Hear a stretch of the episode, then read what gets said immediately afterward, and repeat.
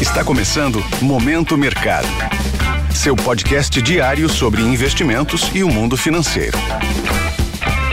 Muito bom dia para você ligado no Momento Mercado. Eu sou a Erika Dantas e bora para mais um episódio desse podcast que te informa e te atualiza sobre o mercado financeiro. Hoje eu vou falar sobre o fechamento de quarta-feira, 27 de dezembro, e a abertura de hoje, quinta-feira.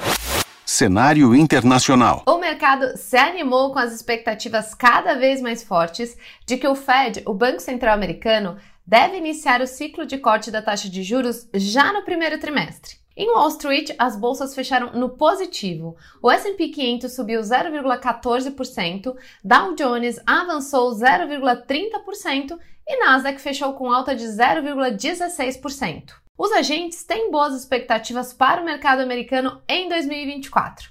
Com o afrouxamento monetário e a redução dos retornos das treasuries, o mercado acionário tende a ficar mais atrativo para os investidores. E falando em treasuries, os títulos públicos americanos fecharam em queda após o anúncio de dois leilões que atraíram forte demanda. Os retornos já vinham em queda em linha com a expectativa de redução da taxa de juros e se intensificaram com os leilões. O DXY, índice que mede a variação do dólar ante uma cesta de moedas fortes, recuou 0,47%. Nas commodities, o petróleo fechou em queda após ganhos de mais de 2,5% ontem. O principal motivo foi o acordo fechado entre o Iraque e o Irã, que inclui a construção de campos de exploração, o que aumentaria a oferta da commodity.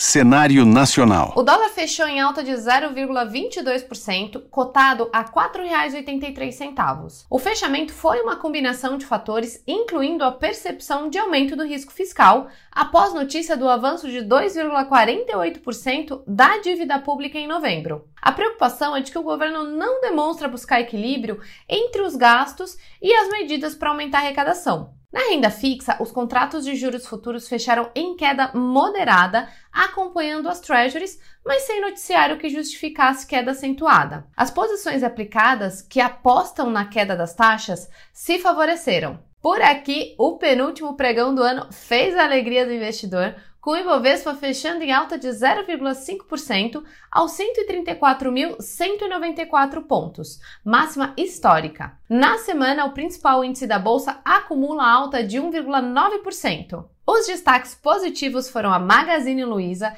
que subiu 6,64%, Casas Bahia com alta de 6,3% e Alpagatas avançando 3,79%. Na contramão, Raizen caiu 1,93%, Pets recuou 1,92% e Dexco fechou com baixa de 1,23% pontos de atenção. Na agenda de hoje temos a divulgação do IPCA 15 e IGPM de dezembro e do Cadastro Geral dos Desempregados, o CAGED, com os números da criação formal de vagas.